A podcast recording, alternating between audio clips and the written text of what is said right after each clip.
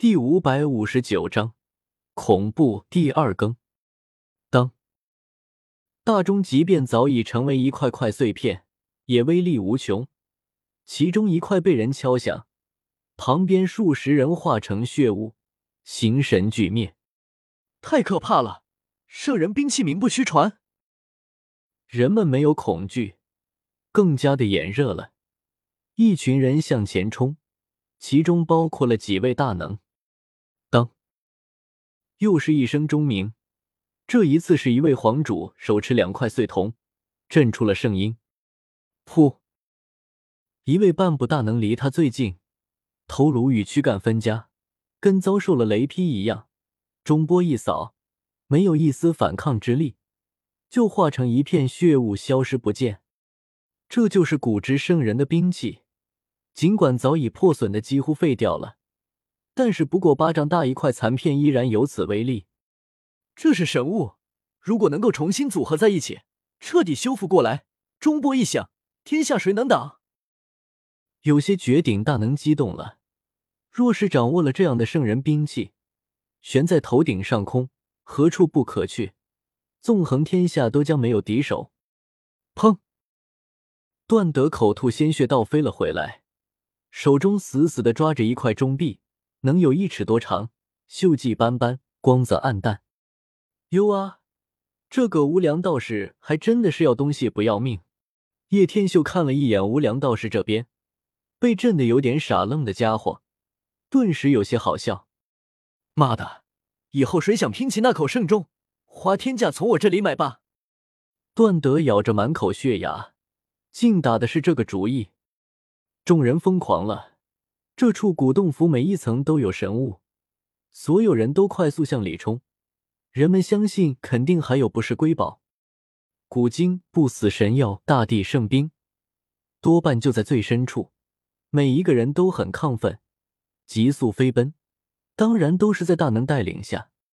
如果某一个大势力没有大能进来，根本不可能得到一件真物，因为这里汇聚了很多绝顶高手。不过很快。一个大湖阻住去路，谁也没有想到它会如此浩大，一望无垠，跟一片碧海一样。唰，一些大能直接横渡，飞向碧湖中心。其他人不能飞行，咬了咬，全都踩水而行，快速向前奔。眼前的年轻人有古怪，竟然比我们的速度还要快。南岭妖王愣了一下，注意叶天秀已经很久了。一会倒是可以会会这家伙。中州的老人物若有所思的说了一句，紧随其后：“白玉天梯通向域外吗？”人们惊呼了一声。当来到大湖深处时，众人见到银河落九天，前方有一道天梯，为玉石砌成，通向天穹深处，悬于半空，缭绕着雾气。很多人抓狂。没有多少人能够飞行，根本不可能攀上那座天梯，无法沿着它上去。哗啦！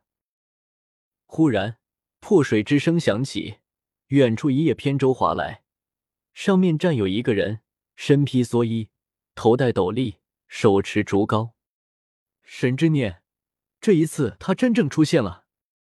老瞎子看到那家伙之后，顿时一哆嗦。碧湖万顷。一叶扁舟破水而来，一个中等身材的男子立身在小舟上，蓑衣古旧，斗笠破败，掩盖住了真容。这家伙是什么人？他是从碧湖深处出来的，难道说先我们一步进入？许多人不解与怀疑。湖中波光粼粼，这叶扁舟速度放缓，悠悠而来。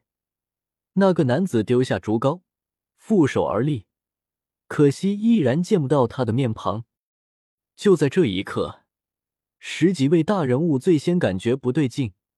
中州神朝的皇主、南岭的妖主与战主、西漠的神僧都心中悸动，变了颜色。你是什么人？一位绝世皇主问道。他已经活了近三千岁了，睥睨天下，可是此时却有惊悚的感觉。就连叶天秀都感觉到了威压。当先站在一旁，先看看这神底念的实力如何再说。竹筏上，这个男子不为所动，依然背负双手，默默催舟前进。外界一切难动他根本心。你到底是谁？我家皇主在与你说话，可曾听到？一个老人上前，须发皆白，是一位太上长老级的强者。不，小舟上的男子冷冷的望了过去，抬手向前一点，那个老人额头冒出一股血花，一下子就倒在了湖泊中，染红了碧水。